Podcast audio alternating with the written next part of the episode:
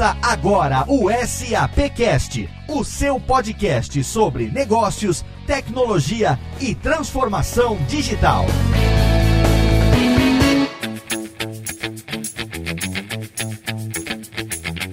Olá, seja muito bem-vindo. Eu sou Léo Lopes e é com orgulho que recebo você aqui para mais uma edição do SAPcast, o podcast da SAP Brasil, nosso encontro quinzenal para falar sobre negócios, tecnologia e, é claro, transformação digital. No programa de hoje, a gente retoma um tema que nós falamos no SAPcast número 12, um tema que está muito presente na vida de todo mundo, um tema que está afetando todas as indústrias e, é claro, fazendo com que as empresas repensem os seus negócios. De uma perspectiva mais abrangente, gente, a digitalização oferece oportunidades para que as empresas inovem, é claro, a internet das coisas é um dos fatores que está exigindo que líderes empresariais se movam de uma maneira muito rápida e rompam ideias de negócio que já foram sedimentadas ao longo de décadas. Para falar sobre esse assunto, internet das coisas, eu tenho aqui os meus amigos diretamente da SAP Brasil, começando por ele, olá, Rodrigo Murad. Oi, Léo, tudo bom com você? Tudo ótimo, estamos aqui de novo para falar de internet das coisas, seu Rodrigo. Isso aí, hoje um tema quente que a gente tem falado bastante pelo lado da SAP, então a gente tem bastante coisa para conversar com o ouvinte. Muito bem, e hoje temos ou não a presença do nosso amigo Max Cunha, hein? Com Sim. certeza, aqui estou eu, Léo. Tudo bem com você? Olá, Max, tudo ótimo, é muito bom ter você de novo aqui com a gente e a gente quer saber quem são os convidados que você sempre traz, convidados altamente gabaritados para falar sobre os nossos assuntos aqui no SAPcast. Então vamos lá, Léo. Vamos começar por quem é da casa. A gente tem aqui conosco novamente o Salvador Rimeno, que é o diretor diretor do Centro de Excelência da SAP. Salvador, seja bem-vindo ao SAPcast novamente. Bom dia, Max. Bom dia a todos. Bom dia, nossos ouvintes. Eh, muito obrigado pelo convite para conversar hoje sobre esse tema que me apaixona tanto, que é a internet das coisas, que sem dúvida vai ser um dos grandes fenômenos de crescimento no mundo da tecnologia nos próximos anos. Obrigado, Salvador, por ter aceitado o nosso convite para retornar ao SAPcast. E para fechar o time de hoje, a gente chama agora Luli Radfaher, que é executivo de inovação, professor associado da Escola de Comunicações e Artes da Universidade de São Paulo. Luli, seja bem-vindo. Muito obrigado e bom dia a todos. Eu acho que assim, o Salvador foi até modesto a internet das coisas é muito mais até do que um tema fascinante. Ela vai mudar tudo aquilo que a gente conhece. A gente está na idade da pedra e não percebeu. É isso aí, professor. E esse é o time que compõe a edição de hoje sobre internet das coisas do nosso SAPcast.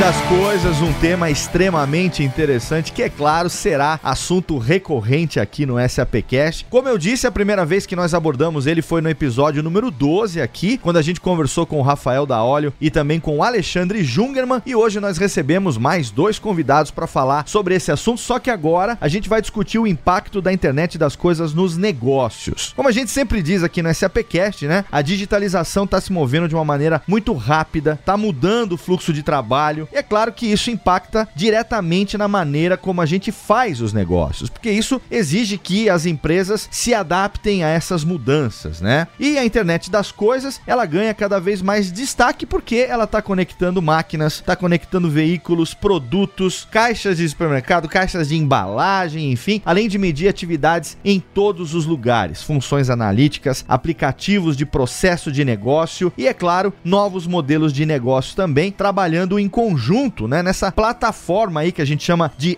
IoT para abrir novas possibilidades. Pro ouvinte do SAPcast, também precisa repensar nas inovações que são possíveis nessa plataforma. Então eu quero começar logo aqui perguntando pro Luli. Luli, e eu quero começar logo aqui. Luli, você podia começar o nosso programa dando uma perspectiva das tecnologias que envolvem a internet das coisas? Bom, basicamente é uma tecnologia muito importante que a gente chama de comunicação máquina a máquina. Tudo aquilo que a gente conhece hoje por internet ainda é você pilotando um smartphone, um computador, um tablet, que por sua vez vai se comunicar com um servidor e vai demandar e vai realizar a ação que você quer. Essa ação depende muito de você. Na verdade, daqui a pouco eu começo a ter máquinas falando umas com as outras sem depender de você. Como por exemplo, a sua máquina de lavar, ela liga automaticamente às 3 horas da manhã, porque é uma hora que ela consome menos energia, que não tem ninguém usando. Ou o seu aquecedor vai ligar num horário horário determinado, ou o seu carro liga um pouco antes de você chegar no carro e, portanto, você chega lá e o aquecedor já está no momento certo. É só você imaginar, tudo aquilo que você usa hoje pode ser de alguma forma acoplado a um chip e, portanto, ter uma resposta mais personalizada, mais eficiente, mais inteligente. Internet das coisas basicamente é isso: é hardware com um molho de software. Hardware com molho de software, hein, seu Rodrigo? Você já tinha ouvido essa expressão, não? Não, essa é uma novidade pra gente. Eu não tinha escutado, não. E aproveitando, Rodrigo, na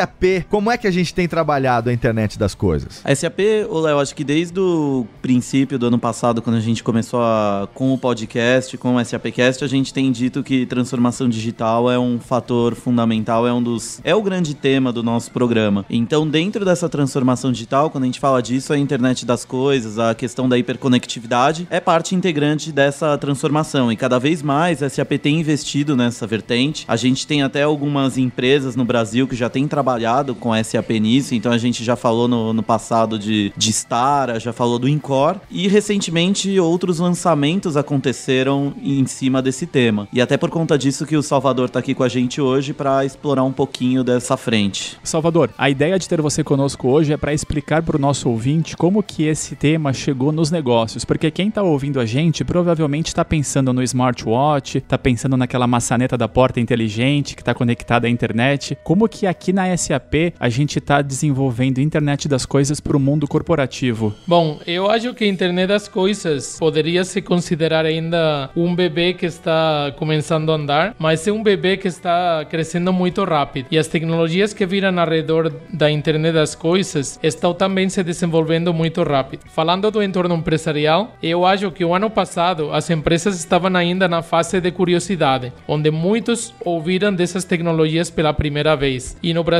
no 2016, de fato, os investimentos em IoT ainda representaram um 0,76% do PIB, o que ainda é muito baixo. Porém, nesse ano 2017, estamos vendo que muitos clientes estão já querendo tomar uma ação ativa e passar a essa fase de ação, tá? E muitos clientes ainda não sabem muito bem o que fazer ou como fazer, mas já estão querendo dar os primeiros passos e isso é muito bom. A internet das coisas vai ser uma tecnologia transformadora que, como falei anteriormente, não é uma tecnologia isolada, mas é um compêndio de, de tecnologias. E meu conselho para as empresas é não ficar assistindo como um espectador e começar a andar, escolher um cenário relevante, começar a implementar pilotos que ajudem a ir maturando essas tecnologias internamente de uma forma prática, ao mesmo tempo que vão ganhando competitividade e melhor posicionamento no mercado e com os clientes. O Salvador falou uma coisa muito importante que eu acho que a maior parte das empresas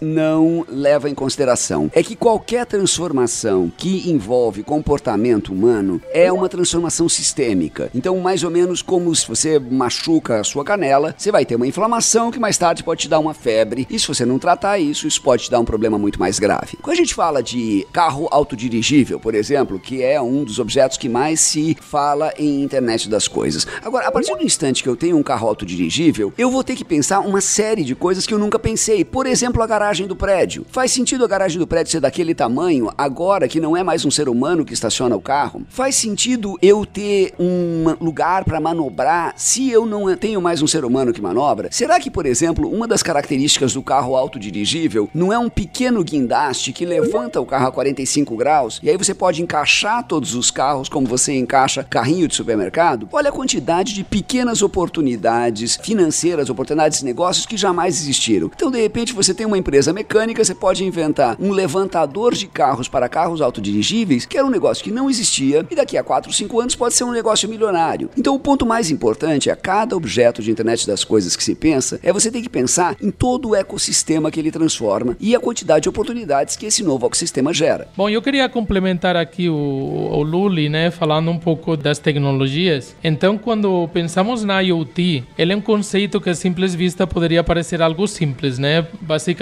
estamos falando de um sensor que emite dados, esses dados são processados e finalmente esse processamento se traduz em um resultado ou uma ação. Porém, para fazer esse processo simples acontecer e ser colocado em um, contexto empresarial, precisaremos de um número de tecnologias muito amplo. Então, estamos falando de conectividade, segurança, computação no edge, computação em streaming, machine learning, sistemas na nuvem, mobilidade, analíticos, Big Data, eh, etc. Então, como vemos, é uma síntese simples de entender, mas quando falamos de soluções a escala em entornos de negócios, pode chegar a ter um alto nível de complexidade tecnológica. E, portanto, a seleção dos parceiros tem que ser feita com cuidado e pensando nesses fatores de escalabilidade, capacidade de computação a todos os níveis e crescimento dos dados. Ô Lu, aí pensando nisso que o Salvador comentou, no que você também estava mencionando, você vê que as empresas, que o mercado ele já está pronto para isso, as pessoas já sabem, estão no momento certo, estão preparadas para essas adoções ou a gente ainda está falando de coisas muito incipientes? Olha, eu poderia de alguma forma dourar a pílula ou açucarar a história, mas a, a real é que ninguém faz a menor ideia. E daí o que quando acontecer a transformação vai ser mais ou menos como o que aconteceu quando a Apple inventou o iPhone ou quando a GoPro inventou aquela câmerazinha pequena, que o mercado vai ser tomado por uma enorme revolução e ninguém sabe direito o que fazer. Na verdade, a gente costuma tratar qualquer novidade tecnológica em dois tipos de categoria: problema e mistério. Se é um problema, ele demanda solução e você tem uma estratégia para ele. Se é mistério, meu amigo, você tá como um índio frente à chuva. Você não tem estratégia nenhuma e quando vem é um salve-se quem puder. Tecnologia de internet das coisas vem sendo avisada há bastante tempo. Olha o que o Salvador falou. Se você tem uma empresa de analytics, você pode desenvolver para isso. Se tem uma empresa de segurança, você pode desenvolver para isso. Se você tem uma empresa em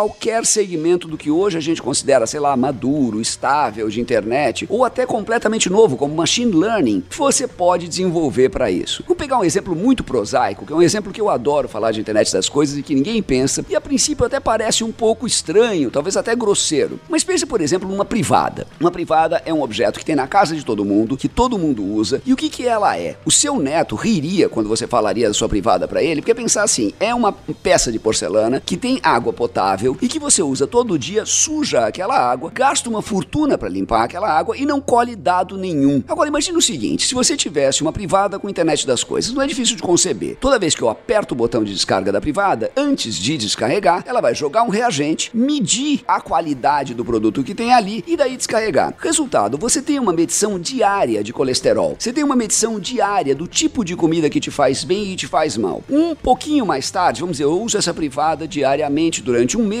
Um aplicativo diz para mim, Luli, pare de comer pão, porque o glúten tá te fazendo muito mal. Você fala, mas eu não tenho nenhum problema, não tô obeso, não tô me sentindo mal, não tô sentindo cansado. Sim, você não vê esse problema porque ele não é um problema grave, não é um problema crônico, mas ele é um problema. E aí, seguindo a orientação da minha privada, quem diria, né? Eu vou seguir o conselho da minha privada e de repente eu passo a ter uma vida com mais energia, mais saudável, mais alegre, porque eu parei de comer pão. E aí você pergunta, Luli, você tá tão bem, o que aconteceu? Ah, eu resolvi ouvir o que a minha privada me disse.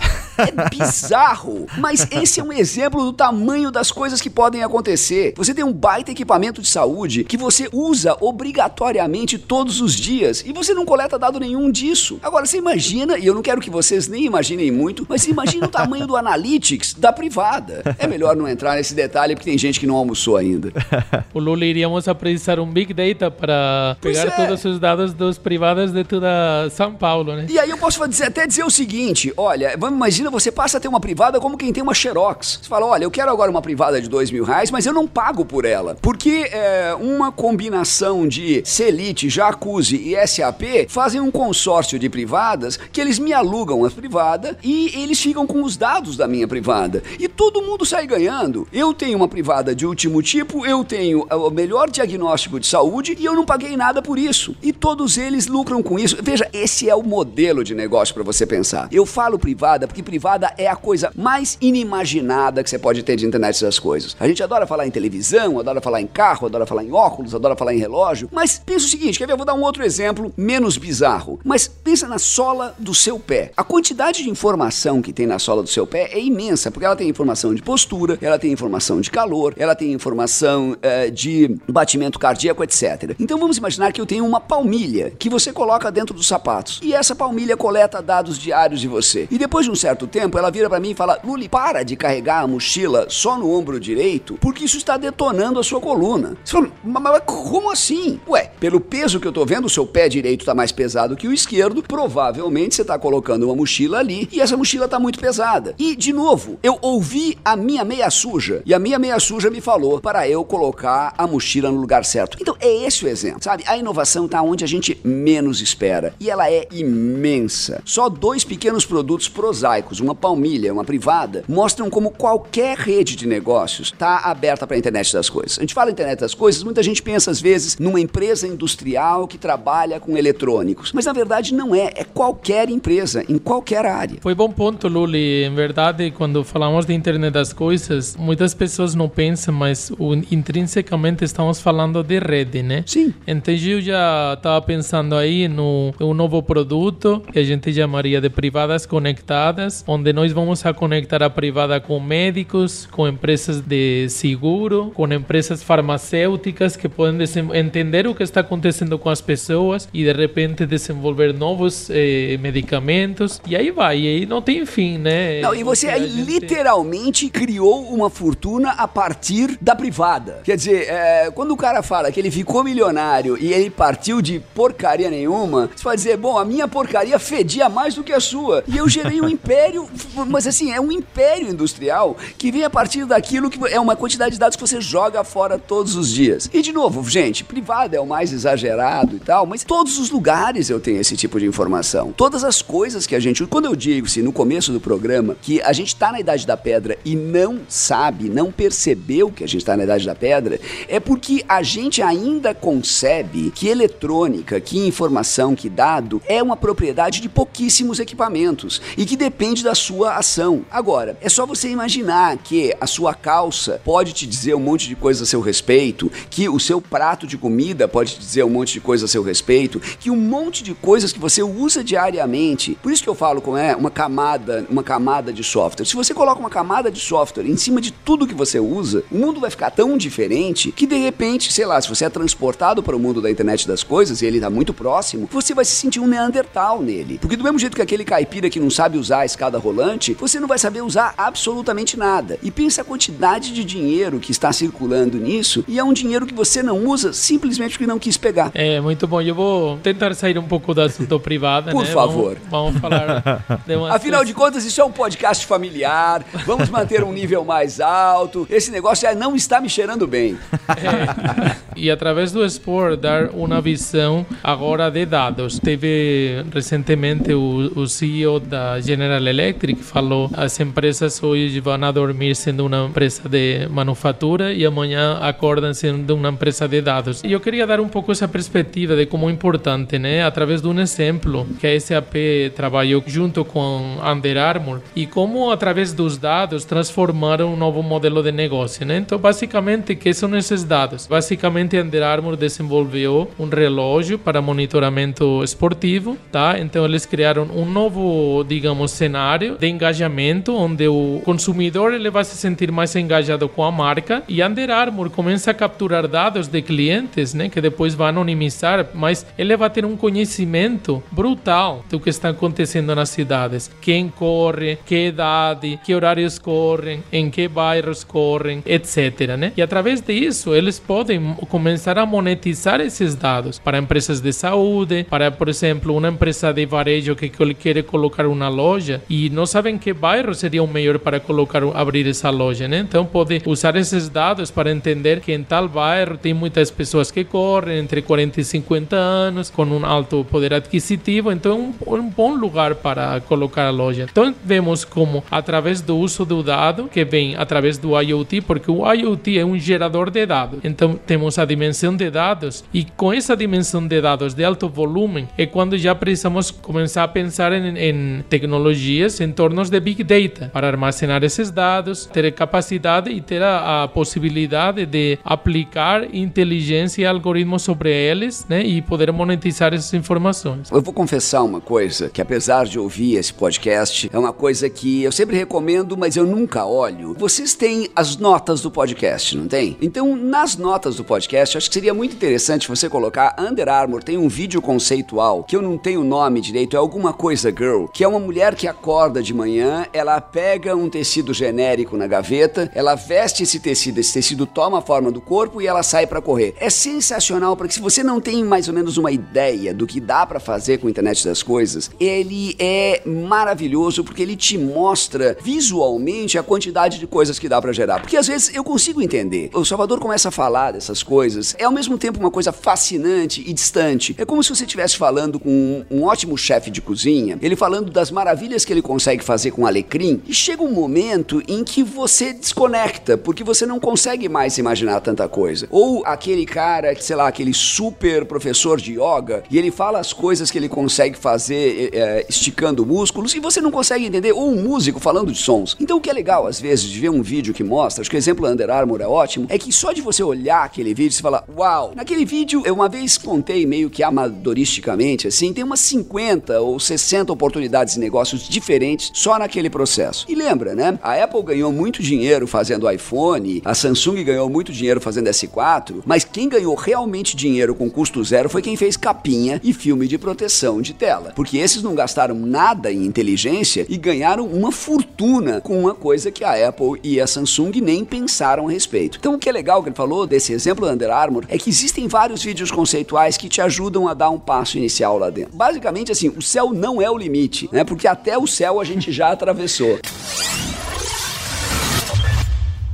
Conversando com um CEO de um hospital em, na Colômbia e eu contei a história de Under Armour. Na verdade, Under Armour, a mais do relógio, eles criaram uma camiseta para a corrida que ele tinha uns sensores, né? E monitoravam suor, temperatura do corpo, batimento cardíaco, etc. E então, olha só, só contando esse exemplo, aí caiu a ficha do CEO do hospital. E aí ele falou: Olha que legal, então seria que eu poderia desenhar um uma camisa que eu vou dar a meus pacientes de forma que eu vou mandar a casa eh, depois de um no pós-operatório e através dessa camisa eu vou ser capaz de monitorar o cara. Então ele já fez o cálculo na cabeça e ele pensou, nossa, eu consigo mandar a casa os meus pacientes um dia antes, tá? Minimizar um dia de estadia do hospital, eh, multiplicado por número de pacientes no ano, etc. Ele já fez o número e falou, nossa, é incrível, eu consigo economizar muito dinheiro com uma coisa tão boba. Não, e veja, o que eu acho mais impressionante desse exemplo é que nós normalmente quando a gente fala disso, quem faz esse tipo de cálculo? O engenheiro, o profissional de tecnologia, o desenvolvedor, aqueles caras que pertencem àquilo que a gente hoje chama da elite intelectual do produto industrial eletrônico. O que é bacana do exemplo do Salvador é que quem pensou nisso é um médico, é alguém que não tem nenhuma ideia de como isso funciona, não faz ideia de coisas que para nós, sei lá, são comuns para eles são completamente estrangeiras, tipo Hadoop, MapReduce, né? e todas essas formas de análise de Big Data, ele não faz ideia nem do tamanho do que quer dizer Big Data e nem da dificuldade que é processar tudo isso, e nada disso atrapalha. Ele é capaz de inventar uma camiseta. Eu acho que o grande poder libertador de Big Data é a hora que todo mundo conseguir conceitualizar um produto diferente. Sabe, falar assim, cara, por que que isto é assim? Por que que eu não posso mudar? A gente viu a transformação que foi Web 2.0 e aplicativos. Gente, é paupérrimo comparado com o que vem por aí. E aí, esse case que o Luli comentou, a gente vai colocar no descritivo vídeo do, do podcast que ele pediu, e a gente vai aproveitar e colocar também o case do Incor, que é um material que a gente tem disponível, que foi um trabalho feito aqui no Brasil pelo SAP Labs, ouvinte do, do SAPcast conhece o SAP Labs também, que foi uma, um trabalho de internet das coisas em uma UTI, numa sala de operações do Incor, uma sala experimental, que já está divulgada, que a gente consolidou uma série de sensores e monitores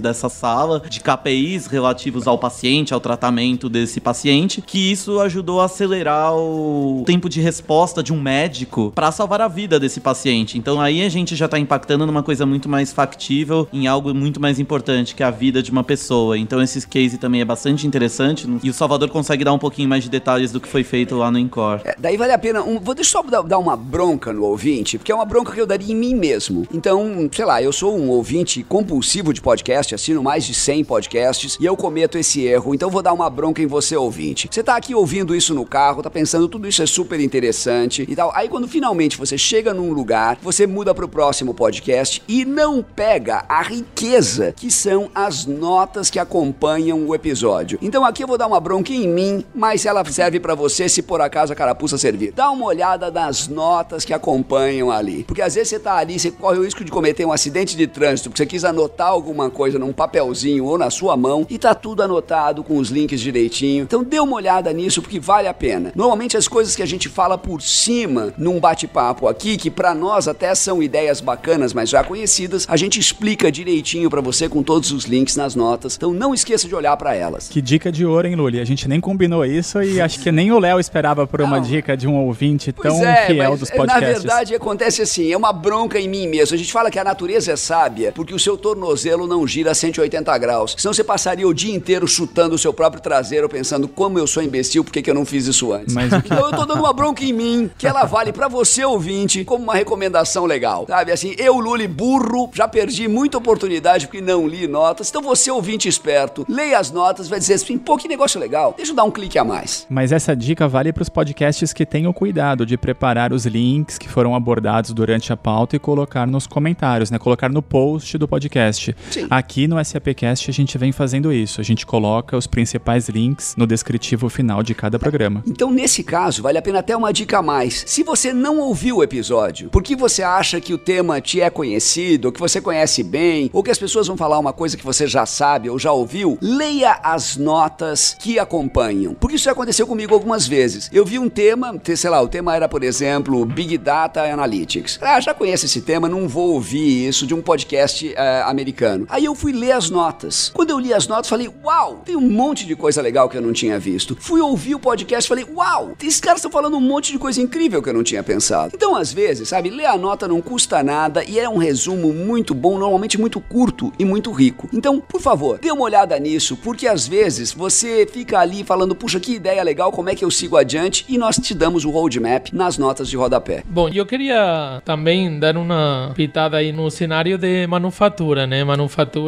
é um cenário, assim, bem tradicional, né? A gente tá falando de máquina de lavar conectada, de relógio, etc. Mas sim, manufatura tradicional. Mas a gente tem um exemplo que trabalhamos que é Harley Davidson e como eles transformaram completamente seu processo de manufatura através de IoT, né? Então, esse é um, um caso que a SAP fez conjuntamente com eles. E assim, basicamente, quando a gente pensa de Harley Davidson, né? A primeira coisa que vem à mente é a personalização. O cara que compra a moto Harley Davidson, ele não, ele não quer ter uma moto igual a ninguém. Então, a primeira coisa que o cara faz, compra a moto e ele arranca tudo fora. E ele vai comprar todas as peças de novo, né? E então, olha a idiotice, né? Você compra uma moto e depois arranca tudo e compra todas as peças de volta para fazer uma moto diferente, né? Então, a Harley pensou, por que eu não ofereço aos meus usuários, né? Compradores, etc., é que ele consiga já personalizar a moto quando ele compra. Aí, então, lançaram esse experimento, né? Através de um aplicativo celular, onde você consegue comprar a moto através do celular, personalizar toda a moto. E então esse pedido que você vai fazer através do celular, ele entra diretamente através do nosso sistema, entre, ele entra já no ERP. Aí ele vai fazer a explosão da lista de materiais que precisa para essa moto e ele através de IoT ele já vai descer até a manufatura, ele vai descer até o chão de fábrica, onde ele vai lançar uma ordem, tá, de picking e ele vai ter uma empilhadeira automática, autodirigível, que ele vai pegar todas essas peças de tua moto em um pallet. Aí ele vai voltar e eles passaram um modelo de fabricação novo. Eles tradicionalmente trabalhavam no modelo de linha de produção e eles passaram ao modelo de estação de trabalho, né? Então, basicamente, uma moto entra e é feita de ponta a ponta em uma estação. E então chega o pallet com todos os teus componentes lá através dessa empilhadeira autodirigível, traz componentes e vai ter uma estação de trabalho com robô que eles já através da comunicação máquina a máquina, eles já sabem o que eles têm que fazer através da ordem que veio desde a ponta, desde o celular do comprador. E então é assim, interessante que esses robôs, eles vão registrar até a força que os parafusos foram apertados em cada moto. Cada moto vai ficar com ID e ele vai ter registrado de forma que no caso que no futuro de repente a Harley reconhece através do Big Data que uma série de motos estão com problemas, ele é capaz de entender quais são todas as motos que eles têm na rua com esse parafuso mal apertado e eles são capazes de te ligar a casa e fazer um recall. E bom, em resumo, com tudo esse novo estratégia, a Harley Davidson passou de entregar motos em 21 dias a ser capaz de entregar a moto em 6 horas. Olha só. Então, assim, é um caso que é muito impressionante. A gente faz uns passeios com os clientes lá na Harley Davidson, né, para mostrar o, o conceito de manufatura conectada e tal. Assim, eu queria compartilhar com vocês porque é muito significativo. Olha, eu acho que essa é a famosa, quando a gente fala como é que é, a dica de um milhão de reais, essa é a dica de um décimo de milhão de reais. Então você, profissional de TI, que sempre quis ter uma Harley e a sua mulher não deixava, agora você pode comprar uma Harley e você fala, estou estudando Big Data, aplicado à internet das coisas. Porque, de novo, talvez a sua mulher te deixe gastar 100 mil reais num MBA em Big Data e internet das coisas. E é exatamente isso que você faz agora quando você compra uma Harley. Todo mundo se deu bem. Mas olha o que é engraçado, é que você me falou marcas, e são marcas interessantes, porque são marcas, duas marcas que a gente normalmente não associaria com a internet das coisas. Isso que é muito legal. Quando você pensa em esporte eletrônico, a primeira ideia que vem à cabeça é Nike, porque Nike foi o primeiro que fez isso. E Nike, ela, eu acho que ela fez um movimento muito errado, porque ela primeiro cria pulseira, cria aplicativo, cria aquele tênis com um buraco que você coloca o sensor dentro, cria um monte de coisas bacanas e de repente de uns tempos para cá a Nike começa a retroceder nesse caminho que parecia ser um caminho muito virtuoso e marcas completamente desconhecidas como Under Armour, né, que a gente sabe, mas mais porque ela patrocina uh, Michael Phelps ou Gisele Bündchen, etc. Mas você não pensa muito em Under Armour. Under Armour começa a tomar esse espaço de mercado. Vale lembrar, no começo da década de 80, quando o Nike também não existia e ela tomou o mercado, todo mundo acreditava que só existia uma marca de esportes e ela era Adidas. E Adidas era alemã, era tecnológica. Nike veio por fora e tomou o mercado. A mesma coisa pode acontecer com Under Armour. Quando a gente pensa em uh,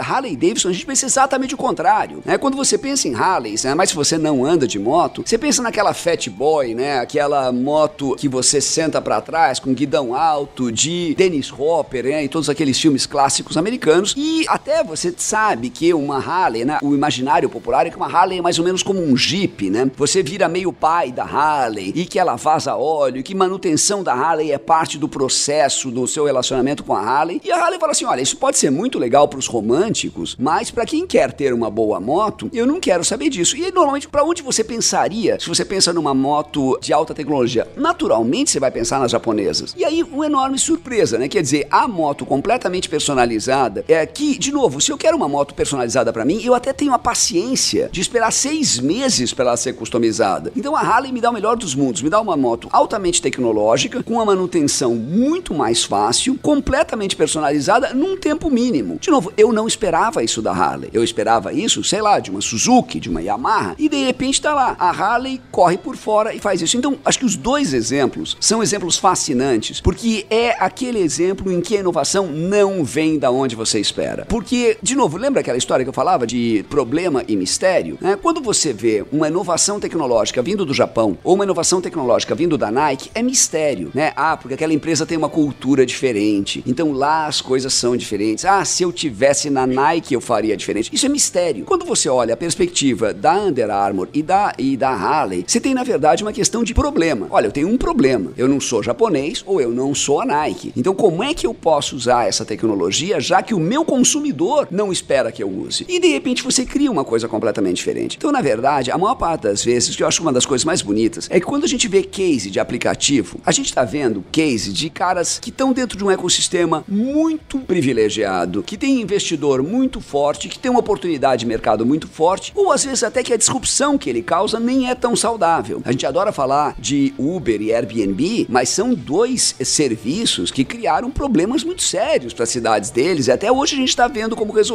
E você não pode criar um outro Uber, você não pode criar um outro Airbnb. Então, quer dizer, qualquer inovação em aplicativo é muito mais uma fantasia do que uma oportunidade real. Já inovações na internet das coisas são exatamente o caminho contrário. Se você for ver a quantidade de coisa que não é feita e que você poderia fazer, que é só uma pequena extensão do seu negócio, você percebe que um caminho muito mais parecido para você é você pensar em GoPro. Eu gosto de usar GoPro como exemplo, porque aquela câmerazinha besta ninguém leva muito a sério. Mas o que, que acontecia? Câmera só tinha dois tipos. Ou você tem aquela câmera zona profissional, como Canon e Nikon, ou você tinha a câmera do smartphone que estava ficando cada vez melhor. E aí eu tenho um fabricante de câmera e, bom, eu não faço telefone e eu não termino em on, né? Sou nem Canon, nem Nikon, nem Sony. É, então, o que, que eu vou fazer para fazer minha câmera? Olha, eu vou pegar uma câmera que é boa, mas não é sensacional, mas ela é boa, e vou colocar dentro de uma caixa estanque. E agora você pode levar essa câmera boa para dentro da água. Leva seu iPhone para dentro da piscina. Ah, não. Leva sua Canon para dentro da piscina. Ah, não. Então a GoPro você pode levar. Pimba! O cara inventou uma caixa de plástico e criou um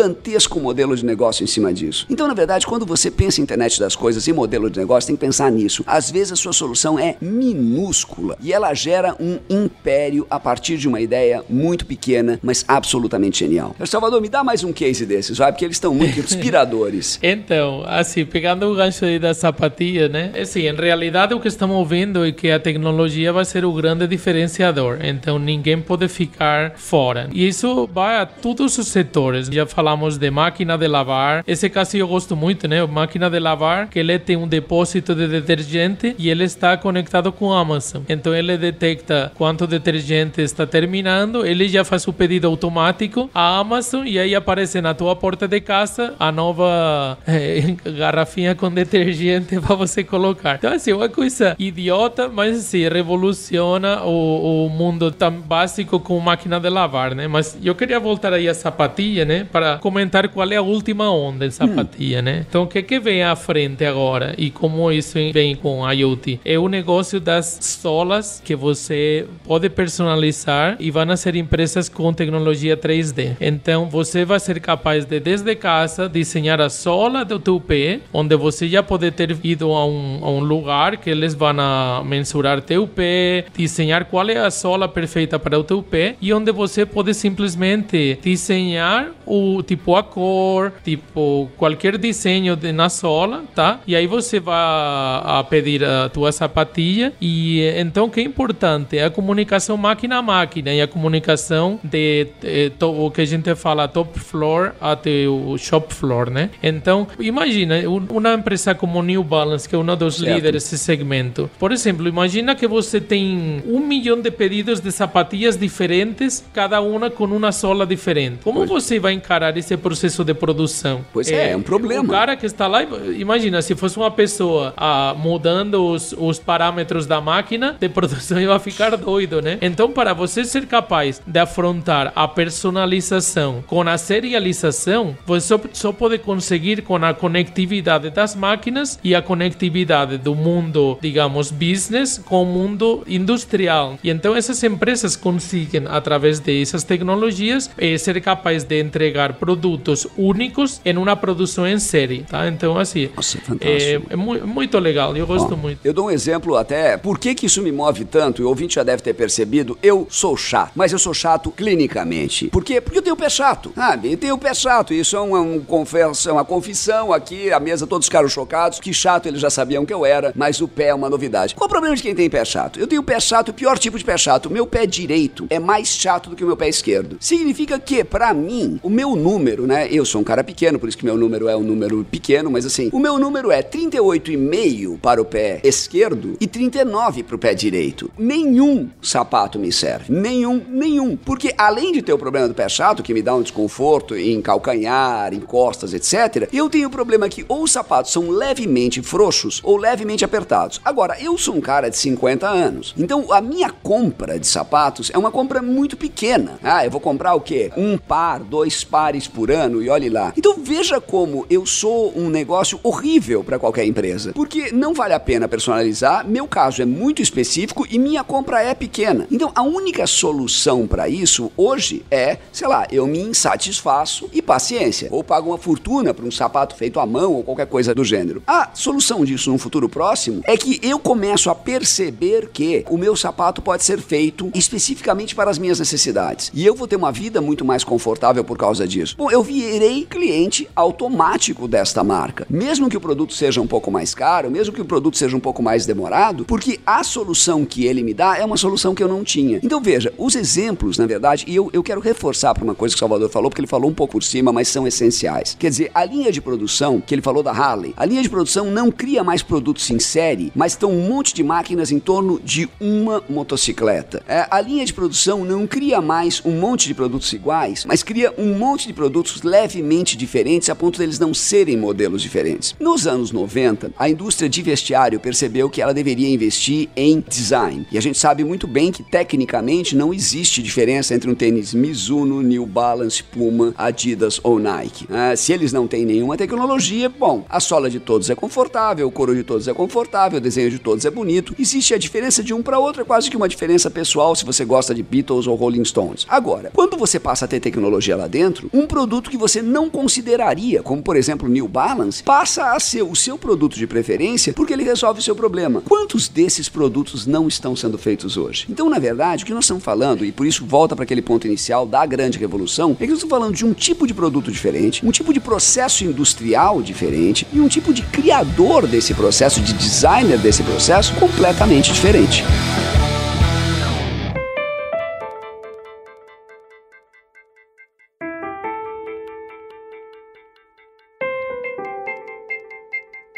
uma coisa que eu acho que deve estar na cabeça de todo mundo, e certamente está na minha, é que, assim, a internet das coisas, ainda hoje, é uma questão muito de protótipo. Ah, então eu vou numa rua, compro um sensor, se eu tenho algum conhecimento, compro uma plaquinha Arduino, Raspberry Pi, ligo uma coisa na outra, pego uma pecinha de software, é lindo. Mas isso não escala. E se eu tenho um negócio que está mexendo com milhões de reais, ou que está mexendo com um consumidor ali em cima, ou que está perdendo o mercado, o grande problema que eu vejo hoje na internet das coisas é que muita gente tem medo de dar esse salto e a hora que ele dá esse salto é exatamente onde ele quebra a cara, porque ele se apoiou em alguma coisa que não se sustenta como alguma coisa insegura ou como alguma coisa que não escala. Existe alguma coisa para resolver isso? Esse é exatamente um problema que a gente está vendo, né? Os clientes estão nos chamando e falando: "Ah, eu, eu assim, comecei a fazer um, um projetinho aí com, com um parceiro que a gente conhece, tá, local, e, e aí instalamos um sensor e não sei o que. Só que depois eles entendem que essa solução solução IoT, como falamos no começo, não é só uh,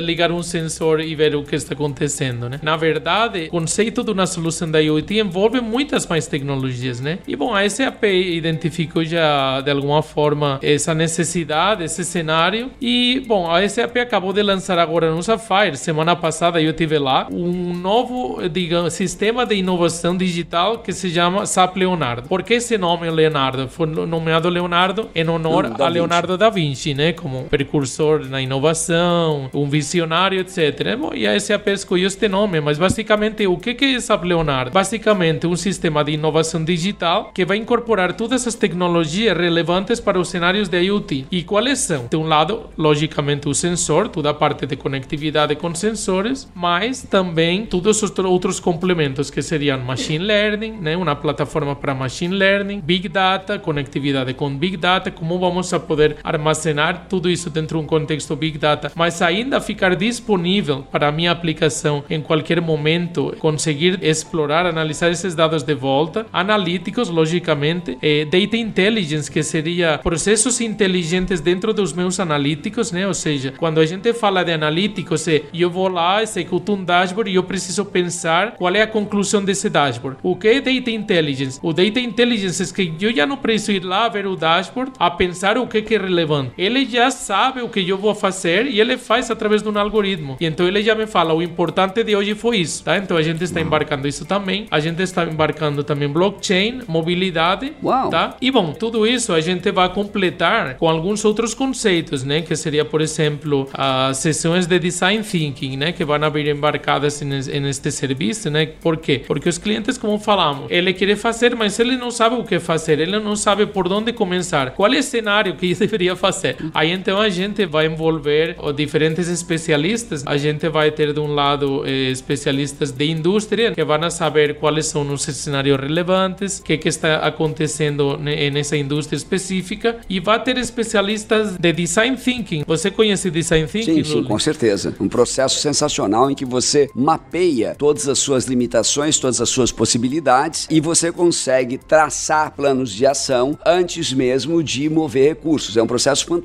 Eu não sabia. Nossa, é sensacional essa ideia, Leonardo. Isso vai estar também nas notas, acredito. Sem dúvida. A gente vai deixar é, o link do SAP Leonardo. É, a gente, dentro do, do que seria o engajamento desse projeto, né, vai incluir também arquitetos, né, para poder arquiteturar essa solução, né, já não só com uma visão de hoje, mas é uma visão a longo prazo, tipo todas as tecnologias que você vai ter que deploy uhum. nesse entorno. E a mais, ele traz aceleradores para retail, consumer goods Sport pera, pera, pera. O que é um acelerador? Basicamente, eles são cenários relevantes para essas indústrias que já foram identificados e eles de alguma forma estão já produtizados. Por exemplo, a gente fala de consumer goods. Qual é um exemplo interessante consumer goods? As geladeiras. Certo. Tá? Tem empresas que vendem refrigerante, bebida, etc. Tá? Em qualquer tipo de local, supermercado, posto de gasolina, etc. E eles entregam umas geladeiras, mas ele não sabe o que, que está acontecendo com essas geladeiras. Essa geladeira está na temperatura certa, Certo. qual é a frequência de abertura de porta, quanto tempo fica aberta. O cara lá do posto está tirando meus produtos e colocando outros produtos na Exatamente, geladeira. isso é importante. Então é um cenário bem bacana. Esse a gente chama de Connected Goods. E assim vai. Tem outros cenários bem bacanas, como por exemplo, equipamento, né? Para sites de construção. A gente identificou através de um, um protótipo que fizemos com a empresa Hilti que mais de um bilhão de dólares são perdidos por ano em sites de construção por ferramentas que se perdem. Uau. Tá? Então, por exemplo, pensa o cenário lá de um operário que está lá trabalhando e ele precisa de uma furadeira. Quanto tempo ele perde até gerar a furadeira? Ele fica 20 minutos rodando até gerar a ferramenta que ele precisa. Quando ele chega lá, ela está sem bateria. Uau. Tá?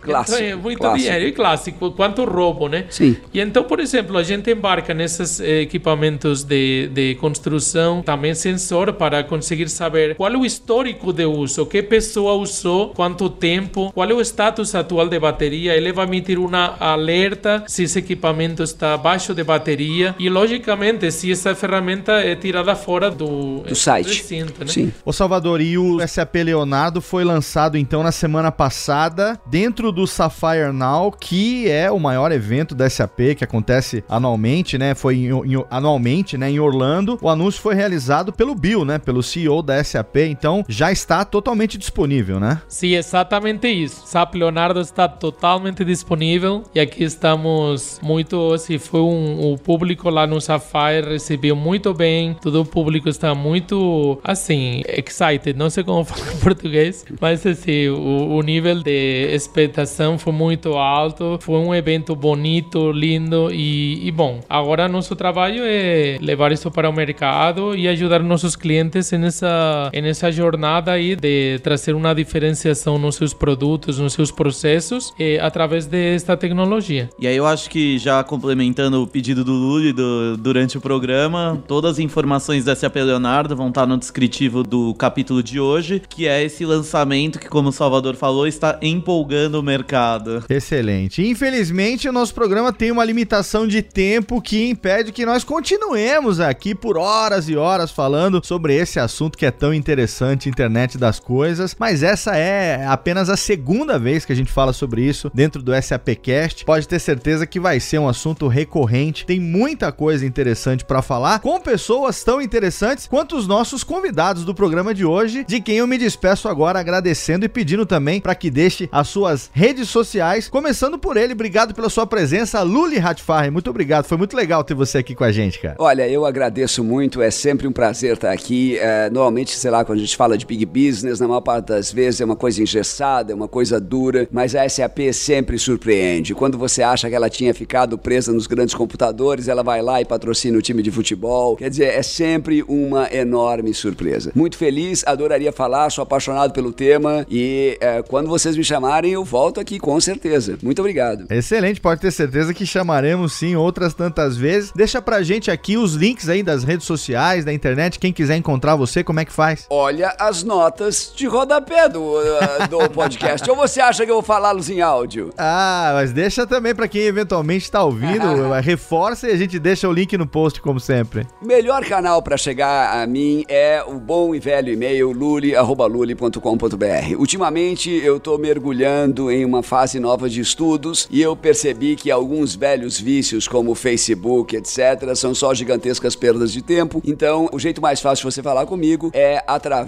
do e-mail. Mas também eu tenho uma conta no Twitter e algumas outras redes até pelo nome Radfarer, porque é um nome tão complicado que ninguém pega para si, então eu sempre pego ele livre para mim. Muito bem, Luli, obrigado pela sua presença. A gente vai estar esperando você aqui outras vezes, hein? Muito obrigado. E também queremos agradecer ao Salvador Gimeno, ele que é diretor do Centro de Excelência da SAP, que explicou pra gente tudo que tá acontecendo agora, principalmente esse novo lançamento do SAP Leonardo. Obrigado, Salvador. Muito legal ter você aqui com a gente também. Muito obrigado também, muito feliz de estar aqui. Foi um, para mim o primeiro podcast com a gente e espero que me chamem de volta. É, acho que é muito enriquecedor. A gente sempre aprende alguma coisa. E bom, compartilhando minhas redes, eu acho a melhor forma de me encontrar é LinkedIn. É, baixo meu nome, Salvador Gimeno. E justo ontem acabei de abrir um canal de SAP Leonardo no LinkedIn, um grupo. Então invito todos a se subscrever e eu vou estar publicando todas essas novidades, todas as novas notícias, etc, updates. E também no Twitter, Salva Gimeno SAP. E bom, me despedir de todos. Fico aqui à disposição para novos podcasts e muito obrigado a todos. Obrigado, Salvador. Obrigado, Luli. Aqui a gente se despede dos nossos convidados, mas você fica aí porque eu, Max e Rodrigo voltamos para o nosso bloco de interatividade.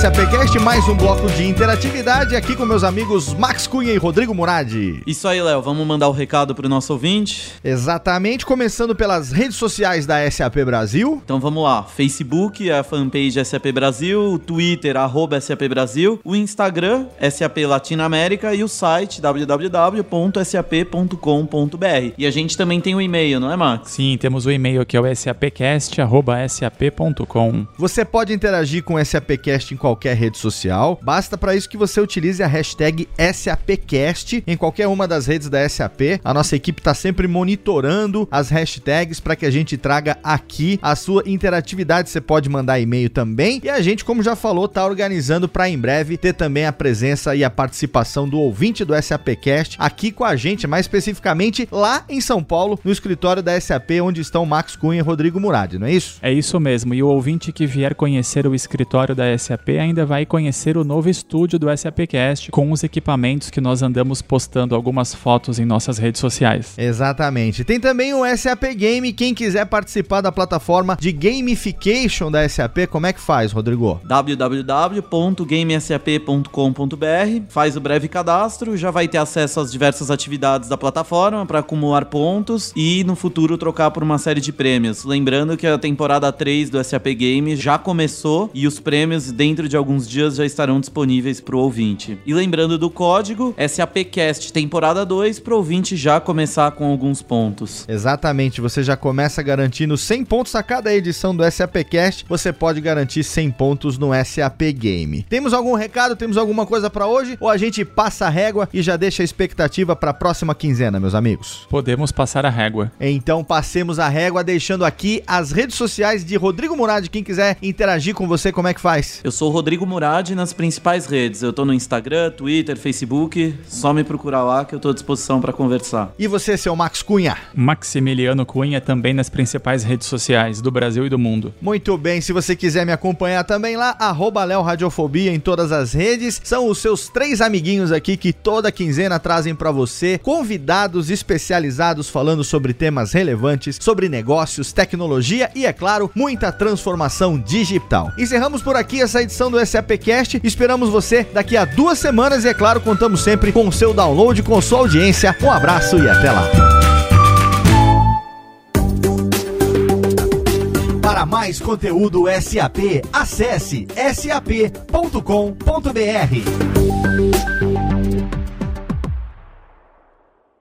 Este podcast foi produzido por Radiofobia, podcast e multimídia.